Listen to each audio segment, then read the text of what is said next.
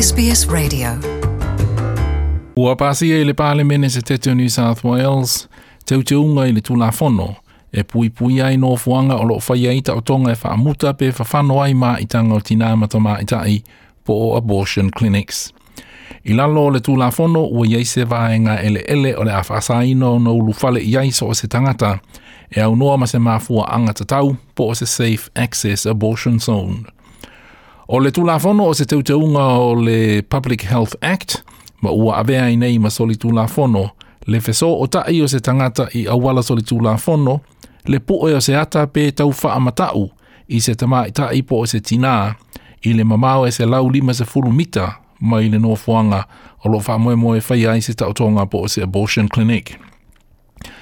O le molianga mua mua i po so le whaasalanga o le soli tulafono le nei, e le molianga mua mua e ono masina i le whale pui pui lona whaasalanga, a whaalua pe sili atu ua ta i tausanga i le whale pui pui whaasalanga. Nā langolango ina e le pāle mia te tete New South Wales, Gladys Berejiklian, le tautaunga i le tūlafono. Na sa anua se sui o le Nationals, Trevor Khan i le ABC, na ia langolango ina le tautaunga ma o se whaai unga na tu uinatu le Premier le sa olotonga, i sui o vaenga upu ina ia palotai e tusa ma ona langona po o se conscience vote. SBS Samoan i le leti o, o pinga te whailangi, ma la au whea i.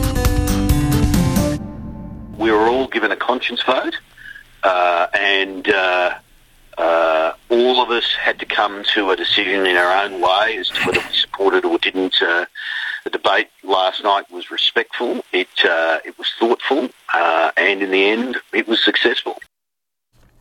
Trevor Khan. Na whaalia le mau mo le aia se tamaita i e whai aile nei whaai unga po le pro-choice, o se teu te tāla whea ngai mō le pui puinga o le saonga le mua tina matama i tai. Na saunoa se lo ia sinia i le whaalaputuputonga lo ia le Human Rights Law Centre, le tamaita i o Adrianne Walters, o le isi la asanga ua te tau na sila sila iai le se tete, o le avesea lea o le abortion, mai le lisi o la whono i le se tete. the battle isn't over. Abortion is still regulated by criminal laws over 100 years old in New South Wales. And while women can have an abortion in certain circumstances, the laws cause fear and confusion and they tell women they can't be trusted to make decisions. And it's time for New South Wales to take the next step and to remove abortion from the criminal code. Le loia le Human Rights Law Centre, Adrianne Walters. Ai wi le pāsia le tau te unga le nei, na pāsia i pālota i ono se fulma le tasi i le se fulma le valu. O nisi na te te iai, e au fia ele minista o mata upu i tina mata maita i New South Wales, Tanya Davies, a toa ele minista o mata upu le pui pui ngā tina ma whanau mai le sāwa ina po le domestic violence, Prue Coward. Na sa noa Tania Davis, e le o tangata uma e fina wina le mau mō le pro-life, o lo o naunau e whaao o ni ti ngā, mani sa wanga i se tina po o se tamaita i. These volunteers care deeply about the women. They offer support and information that they know will not always necessarily be provided within the abortion clinic. They are providing the other pieces of information that some women choose to accept. Le minista o mata upu i tina matamaita i New South Wales, Tanya Davies. Na whaailoa fo i le te te o le teitai o le vanga upu whai le Christian Democratic Party, le whaiwhi au ia Reverend Fred Nile, ma ia tā ua i le 2GB radio, o le teu te unga o le tūlafono, o se whaai unga ua sōli palaina ia ia ta taua tangata e te te e. They're mostly women, Christian women, who are very loving and caring.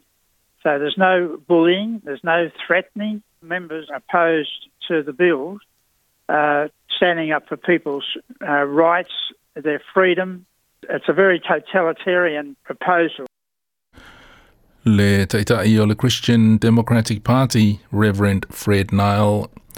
O vaenga ele ele pui pui nei, po Safe Access Zones, ua amata o na whaatula whanoina i se te teo Victoria ma Tasmania, a toa i le ACT, ma le Northern Territory. sbs.com.au